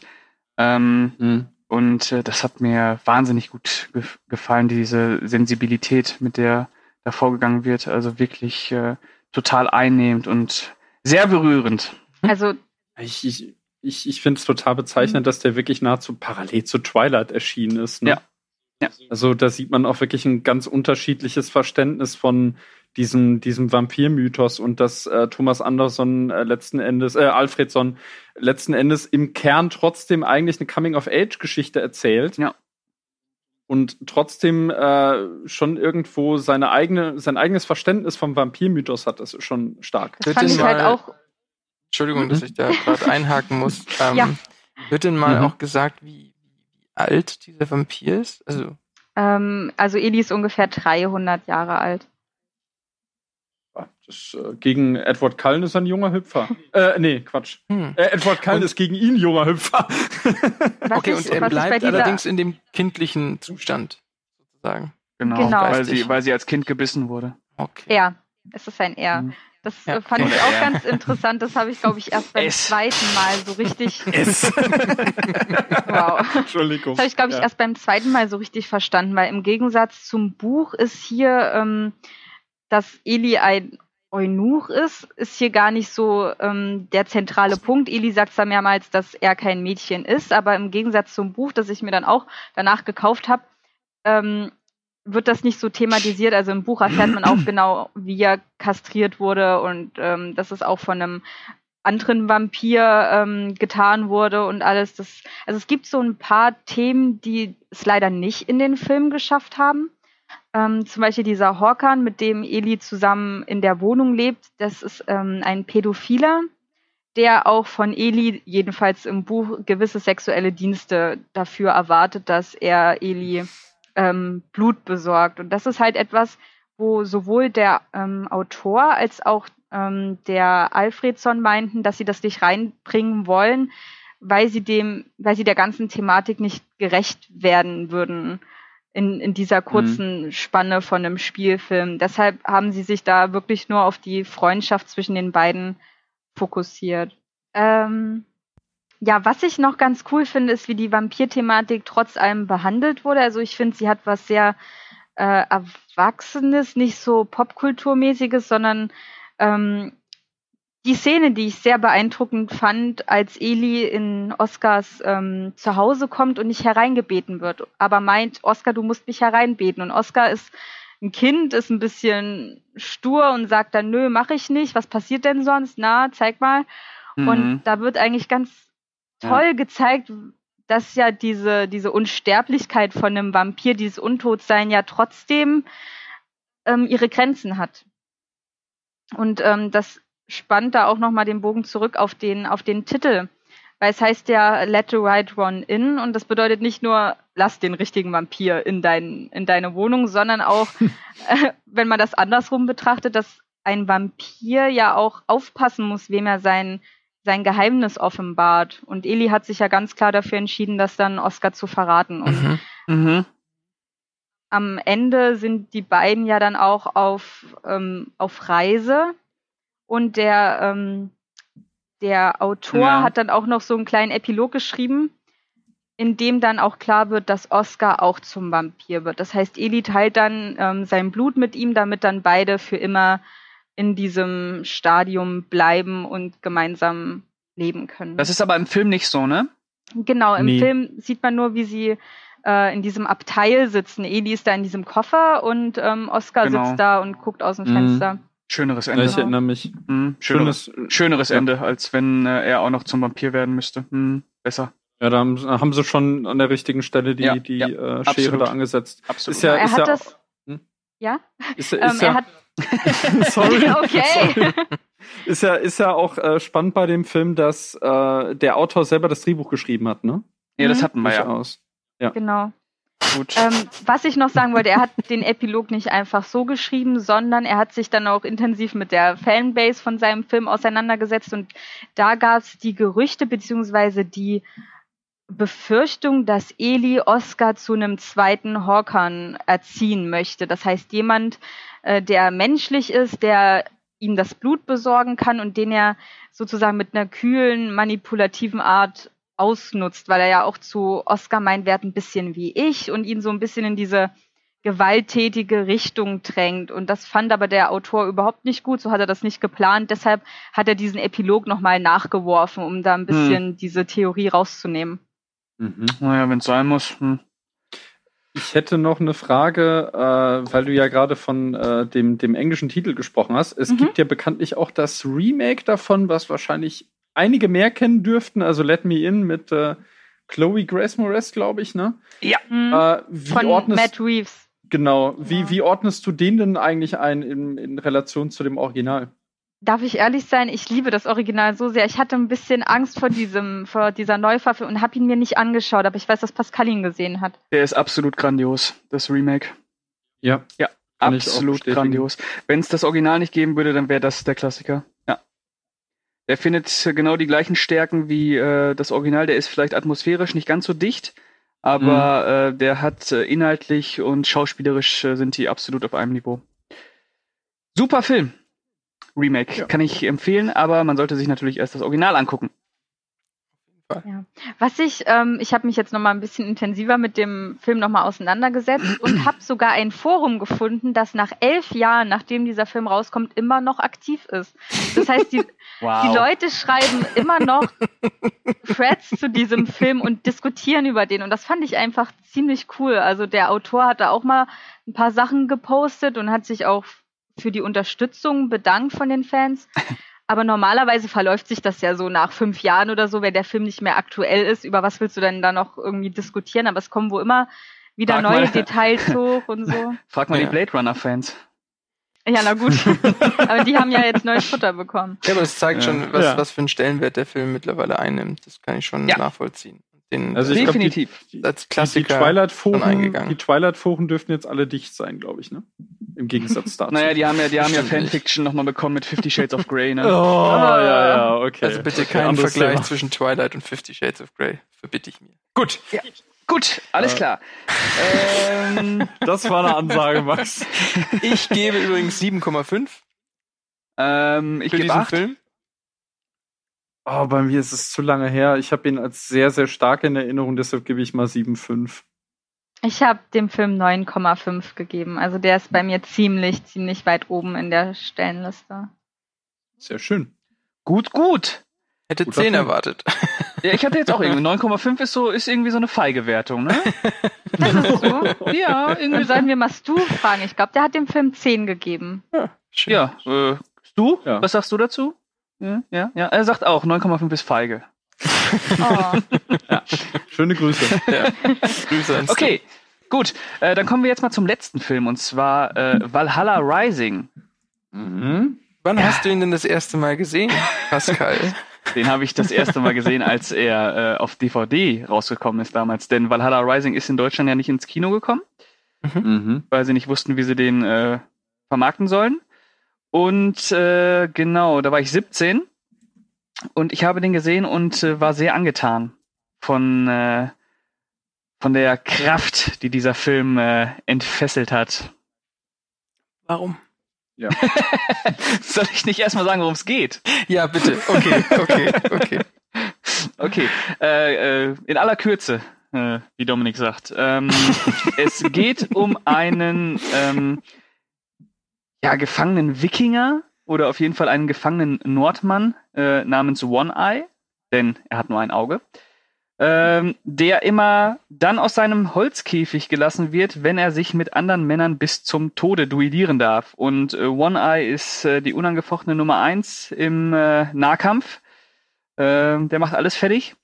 Und ähm, eines Tages ähm, schafft es One Eye, ähm, aus seinem Käfig auszubrechen und seine Peiniger, also seine Sklavenhalter, zu erledigen. Auf äh, Wikinger-Art und Weise. Und schließt sich dann mit einem kleinen blonden Jungen zusammen, der auch zu den, äh, zu seinen, äh, ja, zu den Peinigern gehört, gehörte, die ihn äh, gefangen gehalten haben. Und er trifft dann irgendwann auf, äh, auf Kreuzritter, auf ähm, christliche Nordmänner, die auf dem Weg nach äh, Jerusalem sind. Und äh, ich würde gar nicht sagen, dass er sich da irgendwie äh, besonders äh, hingezogen fühlt, der One-Eye. Äh, aber er schließt sich den Männern an und dann unternehmen sie eine lange Reise mit dem mit einem Schiff und äh, in Richtung Jerusalem. Aber das kann ich schon mal sagen, sie werden niemals in Jerusalem ankommen, denn äh, sie kommen in einen sehr dichten Nebel und äh, landen dann an einem anderen Fleck von wo auch immer. Und äh, dann wird man Zeuge, wie äh, die Kreuzritter und äh, One Eye so langsam äh, dem Wahnsinn verfallen, wobei One Eye gar nicht mal so sehr, sondern eher die Kreuzritter. Und äh, ja, darum geht's. Was macht den Film für dich so besonders? Also der Film ist von Nicolas Winding Refn. Ja, das, Das macht ihn besonders. Ganz kurz mal, ich bin ja. aus der Dogma 95, Namen sind nichts. Sprechen wir übers Werk. Der war gut. Der war In, in gut. diesem Fall müssen wir natürlich unbedingt über den Regisseur sprechen, denn äh, es ist äh, der Regisseur, der auch Drive, äh, Only God Forgives, äh, äh, Pusher und äh, Bronson und The Neon Demon gemacht hat. Ähm, und äh, wer sich mit diesem Film äh, beschäftigt hat, der weiß, dass es vor allem sehr audiovisuelle, also sehr sensorische Werke sind. Und Valhalla Rising ist so der erste Film gewesen, in dem ähm, Nicholas Winning Refn wirklich nur darauf gesetzt hat, ein rein ähm, ja, audiovisuelles äh, Erlebnis in Szene zu gießen. Also äh, es geht zwar inhaltlich schon um etwas, es ist halt irgendwo so ein Abgesang auf Götter und Menschen. Ähm, Im Prinzip kann man sagen, dass äh, Valhalla Rising auch so eine äh, so eine Abrechnung mit dem äh, mit dem menschlichen Bestreben nach einem nach der Suche nach äh, nach dem Sinn im eigenen Dasein ist, denn äh, wie alle hier irgendwann erkennen werden, es gibt keinen Sinn im Leben. Die menschliche Existenz ist sinnlos. Wir äh, sind eigentlich nur Parasiten, die sich gegenseitig auslöschen. Das ist aber nicht das Brillante an dem Film. Das Brillante an dem Film ist, äh, wie dieser Film das inszeniert. Und äh, mhm. da muss man wirklich sagen, das ist äh, eine Herausforderung für den Zuschauer. Denn ähm, ich würde sagen, dass Valhalla Rising ähm, am nächsten an äh, Too Old to Die Young ist. Ich weiß nicht, ob das hier jemand gesehen hat. Das ist die Reffen-Serie, die in diesem Jahr auf äh, Amazon erschienen ist. Und äh, die zeichnet sich ja wirklich durch eine äh, ja fast schon größenwahnsinnige Entschleunigung aus. Hm. Irgendjemand gesehen? Ja. Nein. Noch nicht. Die ersten beiden Folgen. Gut, äh, die ersten beiden Folgen dann abgebrochen, weil zu extrem, ne, Dominik? Äh, nicht unbedingt. Ich, ich war da einfach nicht also äh, abgebrochen, für aufgelegt. Genau, weil es zu extrem war. Ja. Äh, Nein. Ja, sonst hättest du ja weitergemacht. Ja, ich, ich guck die noch. Das ja, war, also du hast äh, auf jeden Fall, du weißt, was ich meine. Du hast abgebrochen, Ja, weil es einfach ja, natürlich. Äh, absolut, äh, das ist ja eine neue Dimension von Sperrigkeit, die da ähm, Aufgemacht wird. Genau. Und Ja. ich fand, äh, dass Valhalla Rising auch äh, diese äh, dieses äh, unfassbar sperrige schon hat, weil er ja einfach äh, ja erzählerisch und strukturell wirklich keinen roten Faden hat. Ähm, aber seine Geschichte halt allein über diese unfassbare äh, Bildwucht erzählt. Ähm, man könnte Valhalla Rising irgendwie als äh, Apocalypse Now von Nicholas Winning Refn äh, beschreiben. Das ist nämlich so eine absolut hypnotische Reise ins Herz der Finsternis. Und ähm, das ist sowas von äh, ja wie, also urgewaltig. Man kann den Film wirklich als urgewaltig beschreiben. Denn äh, er baut zum einen auf die ähm, Kulisse, also wirklich auf die Landschaftsaufnahmen, die ja sowas von ungestüm sind, und äh, gleicht das dann immer ab mit der menschlichen Natur. Ähm, Mhm. Und du hast ja die ähm, diese äh, Wikinger, die ja im Prinzip äh, eigentlich äh, auf dem Weg nach Jerusalem sind, aber durch diese durch dieses äh, Nordland da äh, wüten, um alle Ungläubigen umzubringen. Also man kann sagen, Valhalla Rising ist eigentlich so eine Rückkehr in eine Zeit, in der es im Prinzip nur Gewalt und Tod gibt. Und dieses Gefühl, so einer Zeit ausgeliefert zu sein, die wirklich allein aus Sterben besteht, das schafft äh, eine Reffen da sowas von eindrucksvoll und äh, und einnehmend, dass ich jedes Mal, wenn ich diesen Film sehe, äh, irgendwann unterm Bett liege, weil äh, der einen halt so in die Ecke drückt, äh, ist der Hammer. Ja, der hat eine unglaubliche Rohheit, die er Wahnsinnig ausstrahlt, roh. ne? Also es gibt da, Also, also die ersten zehn Minuten sind halt, äh, du siehst erstmal nur, wie äh, Mats Mikkelsen in seinem Käfig ist und immer wieder rausgelassen wird und kämpfen muss. mh, Und diese Kämpfe, es gibt keine Musik bei, man hört einfach immer nur, wie äh, zwei Körper aneinander prallen. Und die prallen dann dementsprechend hart aneinander, dass es zum Beispiel auch Szenen gibt, wo Mats Mikkelsen äh, einem seiner Gegner so lange auf den Kopf haut, bis endlich diese Schädeldecke platzt und das Hirn rausquillt. Das ist so Stimmt, ja. das erste Mal. Und dann gibt es noch so eine Szene, ähm, wo er äh, sich seinem letzten Peiniger stellt äh, und dem äh, gefühlt mit bloßen Händen den Bauch aufreißt und alle Eingeweide rausholt. Ähm, das braucht dieser Film aber auch, um einfach dieses, dieses, diese Rohheit, wie du es gerade genannt hast, wirklich Mhm. klar zu machen, weil ähm, der ist ja unfassbar. Aber Also, er, er hat halt auch, also äh, auf der Handlungsebene hat er halt dieses Reduzierte, dieses Rohe, aber die Inszenierung ist halt so. Zugleich aber auch halt, ja, wie du schon gesagt hast, die, die unglaubliche Wucht, die in diesen Bildern steckt. Also Ja. das, das kennt man ja generell schon bei Reffen und wie er das dann, also Reffen äh, kann man ja auch an manchen Stellen drüber streiten, keine Frage, aber audiovisuell ist das Perfektion. einer der Und besten. in diesem, in diesem Film noch mal auf eine ganz andere Art, wie man das jetzt zum Beispiel halt von seinen neon äh, beleuchteten Exzessen der der äh, jüngeren Art kennt, ne? Genau, weil äh, ja, weil Valhalla Rising einfach wahrscheinlich, was schon seiner historischen Kulisse geschuldet ist, ja wirklich äh, eher auf einen Naturalismus setzt.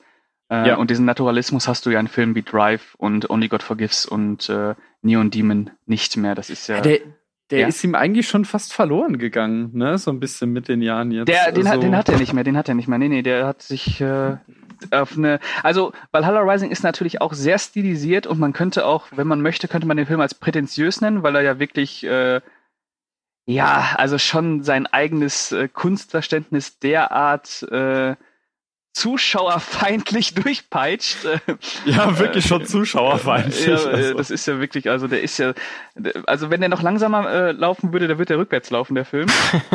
ähm, und aber ich, äh, in diesen Bildern, da kannst du dich einfach äh, verlieren und in dieser Atmosphäre, dieses, dieses archa archaische, oh, das Wort, Hilfe, ähm, und urgewaltige äh, Wahnsinn. Also wenn man mal wirklich wieder so eine reine Seherfahrung haben möchte, in die man natürlich auch einiges reininterpretieren kann, ja, äh, Abrechnung mit Gott und mit, äh, wie gesagt, mit, mit dem menschlichen Dasein und bla bla bla bla bla. Aber wenn man einfach mal so eine, eine Reise in eine Zeit, in der es eigentlich nur Tod und Gewalt gibt, äh, und das dann halt in dermaßen eindrücklichen und eindringlichen Bildern äh, beko bekommen äh, möchte, dann äh, Valhalla Rising. Valhalla Rising.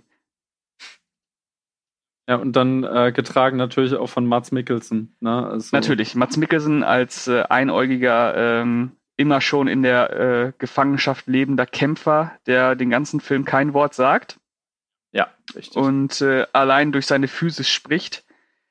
Ja, das, das ist schauspielerisch schon wirklich Wahnsinn, ne? Also, Ja. weil er, er, spielt in vielen Szenen, also gerade in diesen Kampfszenen spielt er ja sehr ausdrucksstark, ne? Ja. aber später dann auch sehr reduziert und er schafft es trotzdem, äh, also du, du, du hast schon irgendwie einen gewissen Draht zu ihm. Ja, wo, Also- wobei ich ja, äh, was mir jetzt wieder aufgefallen ist, dass, äh, dass ähm, der Film den Mats Mikkelsen, also den One-Eye, gar nicht so sehr als echten Charakter begreift, sondern eher wie so ein übergeordnetes Prinzip, kann man sagen. Also man könnte halt Mhm. auch sagen, dass vielleicht Mats Mikkelsen sogar der Teufel ist, der äh, dafür verantwortlich ist, die äh, Christen ähm, ja in den Untergang zu schicken. Auf ihrem Weg ins Heilige Land äh, kommen sie an einen Ort, der in, in dem es weit und breit keinen Gott gibt, sondern nur One Eye. Oder einfach die Das wäre ja Natur. der, gen- Was? das, das Er wäre ja könnte der, auch einfach die Natur sein. Von mir aus auch das. Äh, die Natur Die, ist die äh, todbringende die, Natur. Die, Natur ist todbringende die, Natur äh, gegenüber dem christlichen Glauben. Die, die, die Natur ist äh, die Kirche des Satans, wie Genau. äh, Lars von Trier. Äh, uns aber es wäre dann wirklich jetzt das genaue Kontrastprogramm zu Adams Äpfel, ne? Also auch von Mats Mikkelsens Rolle her. gemacht. Ja. Aber, aber, aber der Gedanke, dass Mats Mikkelsen, ja, er ist, er ist irgendwie eine Naturgewalt Genau. irgendwo auch in dem Ja. Film. Und äh, also er, er steht, also seine Figur könnte auch symbolisch für all das stehen, was in dem Film ist. Also halt auch diese visuelle äh, Urgewalt tatsächlich. Tatsächlich, weil ähm, allein schon wie Reffen halt die Physis festhält. Also man, äh, die Kamera grast ja förmlich seinen ganzen Körper ab. Also wir sehen ja als erstes sein Auge, dass er nur noch ein Mhm. Auge hat und dann die ganzen Tattoos und wie er dann neue Tattoos gemalt bekommt und der Rücken ist ja eine einzige Narbenlandschaft und äh, ja, ähm, die Natur des Menschen, die dann irgendwie auch äh, immer mit der Natur, mit der richtigen Natur, mit der Landschaft äh, abgeglichen wird. Äh, beides sehr ungestüm, beides äh, voller Abgründe.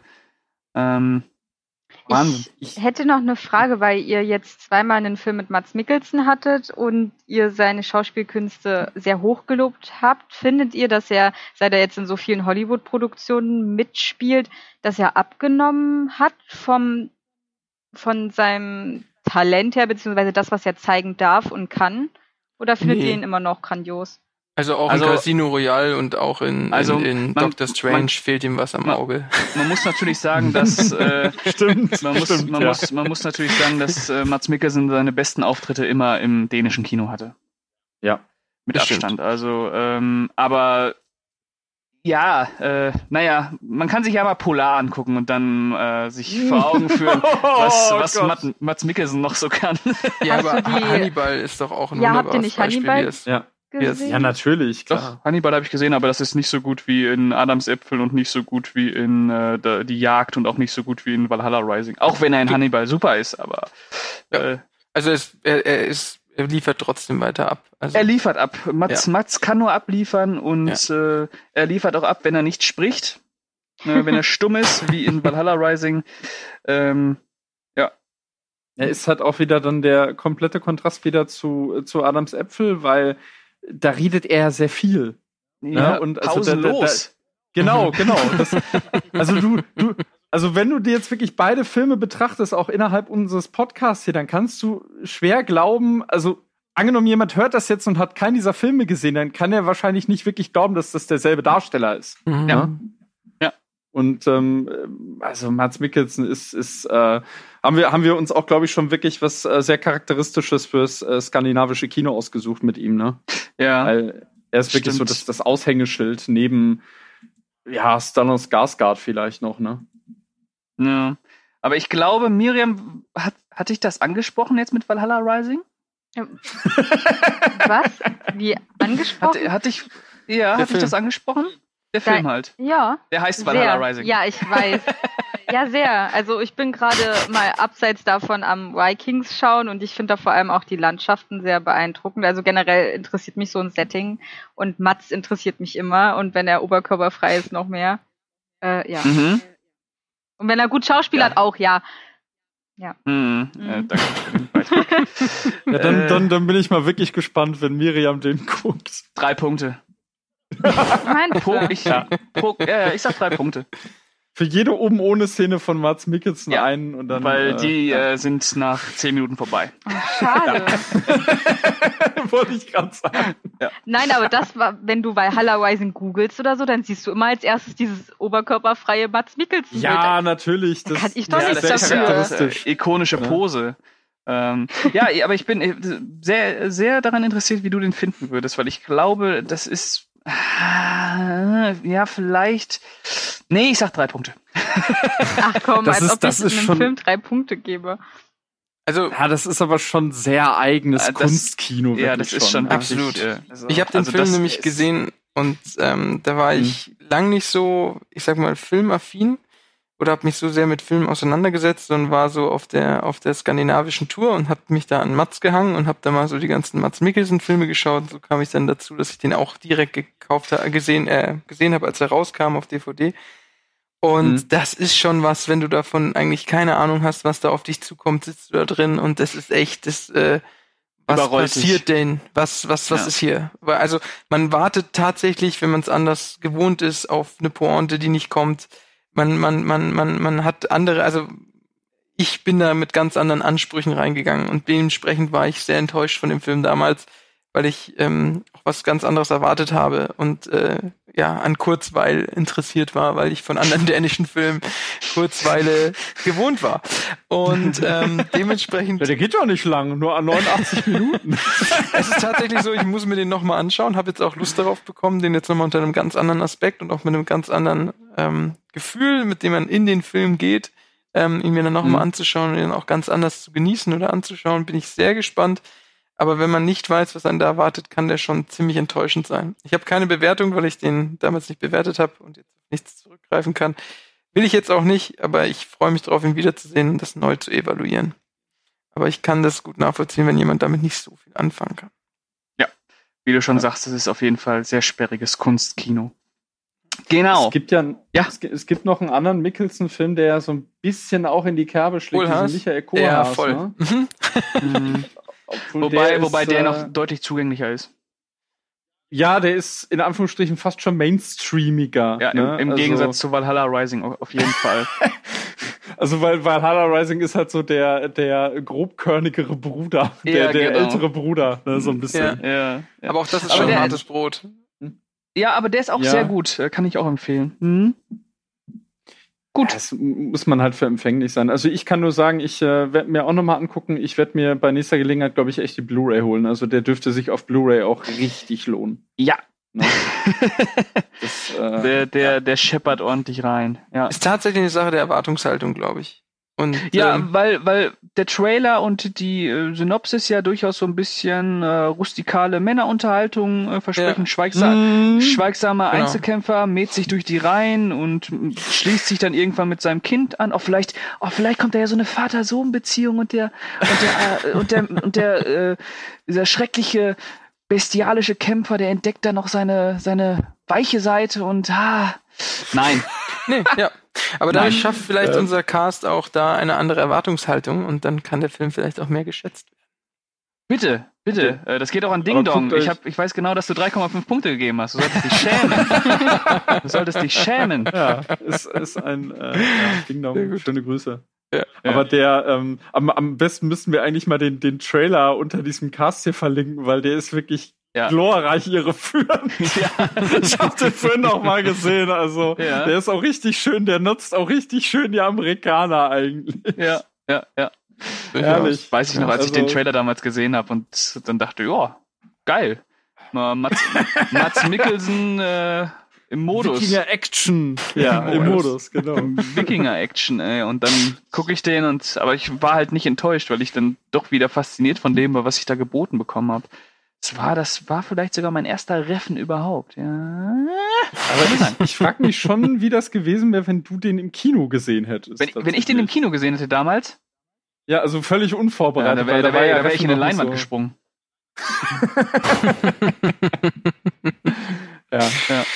Alles zusammengeschrien. Ja, ja, da, da wäre ich, äh, wär ich, ja, wär ich in eine Leinwand reingesprungen danach, ja. Gut. Hätten wir es geschafft. Äh, ich würde übrigens acht Punkte geben. Ähm, ja. Ah, ich, ich muss noch mal sehen. Ich gebe so gerade raus eine 7,5, glaube ich. Also ich, ich glaube, dass ich den auch aufwerten werde. Ich, ich werde mir äh, tatsächlich wirklich die Tage mal besorgen. Bitte, Also äh, bitte. Der, der Cast war jetzt endgültig der Anstoß. bitte. Sehr schön, sehr schön. Und Miriam guckt ihn sich auch an, für mich bitte. Ja, alle Filme. Gut, äh, ja, die anderen von mir aus auch. Ähm, gut. Ja. Dann würde ich sagen, sind wir durch soweit, oder? Mhm. Ja, schade. Hm, Time to say goodbye. tja, aber schön, dass ihr dabei wart. Ja, Ja. Ich Hat hoffe, ihr hattet, ich hoffe, ihr hattet Spaß. Auch du, Miriam, auch äh, wenn du nur deinen Film kanntest. Aber da war es ja schon mal schön, dass du den vorgestellt hast, weil der ist ja wirklich grandios. Und Ja. ähm, gut, dann äh, würde ich äh, jetzt einfach mal äh, Lebewohl sagen. Nein, ich sage bis zum nächsten Mal. Ähm, und äh, füge noch an, dass ihr unseren Podcast auf äh, YouTube, auf Deezer, auf iTunes, auf äh, Podigy und was haben wir noch, Max? Spotify. Spotify. Äh, YouTube. Äh, Genau, und Hatten wir schon. hatten wir Ja, schon. ja. Und Hm. ihr könnt ihn natürlich auch direkt auf Movie Break hören, denn da wird er ja auch wieder hochgeladen. Und äh, genau, dann würde ich mich äh, verabschieden und äh, mich bedanken, dass ihr zugehört habt. Und dann würde ich erstmal Max das Wort äh, übergeben, dann Dominik und dann Miriam. Also macht es gut. Ja, ähm, vielen Dank. Ich habe nicht viel hinzuzufügen. Ich hoffe, wir haben Anstoß gegeben, viele interessante Filme anzuschauen. Macht's gut. kann ich mich soweit anschließen. Es war ein sehr, sehr schöner Cast. Ich habe äh, einige Anstöße bekommen, mir jetzt diese Filme relativ zeitnah wieder anzusehen. Ich hoffe, ihr konntet euch auch was mitnehmen. Schreibt gerne in die Kommentare, was. Ansonsten, ja, bis zum, bis zum nächsten, äh, ja, ja, Random Cast bin ich ja nicht feste drin, aber mal sehen. Macht's gut. Aber Ciao, ciao. kleiner Spoiler, vielleicht haben wir einen Ja. anderen Gast. Ja, stimmt, genau. Mhm. Ja. Gut, Kleiner Teaser. Ja. gut. Genau, dann würde ich mich auch mal verabschieden. Ich fand es toll, mal wieder bei einem Podcast dabei zu sein. Ähm, und ich würde gerne vielleicht auch wissen, welcher Film von den vorgestellten euer Favorit ist, ob ihr vielleicht noch andere skandinavische Perlen habt, die ihr irgendwie uns nennen wollt. Und ähm, dann würde ich auch sagen, bis zum nächsten Mal.